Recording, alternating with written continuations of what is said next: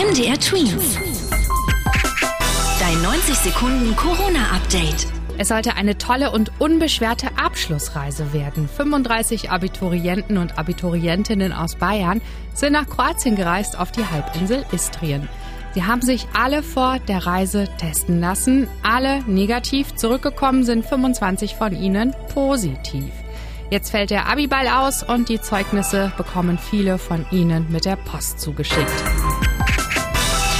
Apropos Ansteckungen. In den Niederlanden in Utrecht haben etwa 20.000 Menschen am 3. und 4. Juli auf dem zweitägigen Open-Air-Festival verknippt, also zu Deutsch durchgeknallt gefeiert.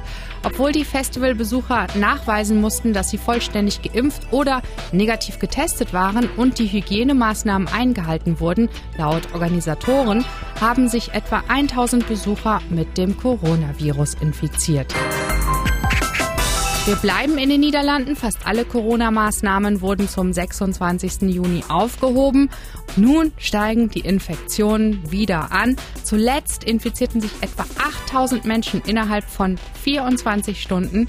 Die 7-Tage-Inzidenz liegt bei mehr als 300 Infektionen auf 100.000 Einwohner. Infektionsherde waren vor allem Festivals, Diskotheken und Ausgehorte. Und für den großen Anstieg der Infektionen sind vor allem Jugendliche und junge Erwachsene verantwortlich. Auch in Deutschland ist der leichte Anstieg der 7-Tage-Inzidenz vorige Woche zurückgehend auf vor allem junge Erwachsene, die sich infiziert haben. MDR Tweet. Dein 90 Sekunden Corona-Update.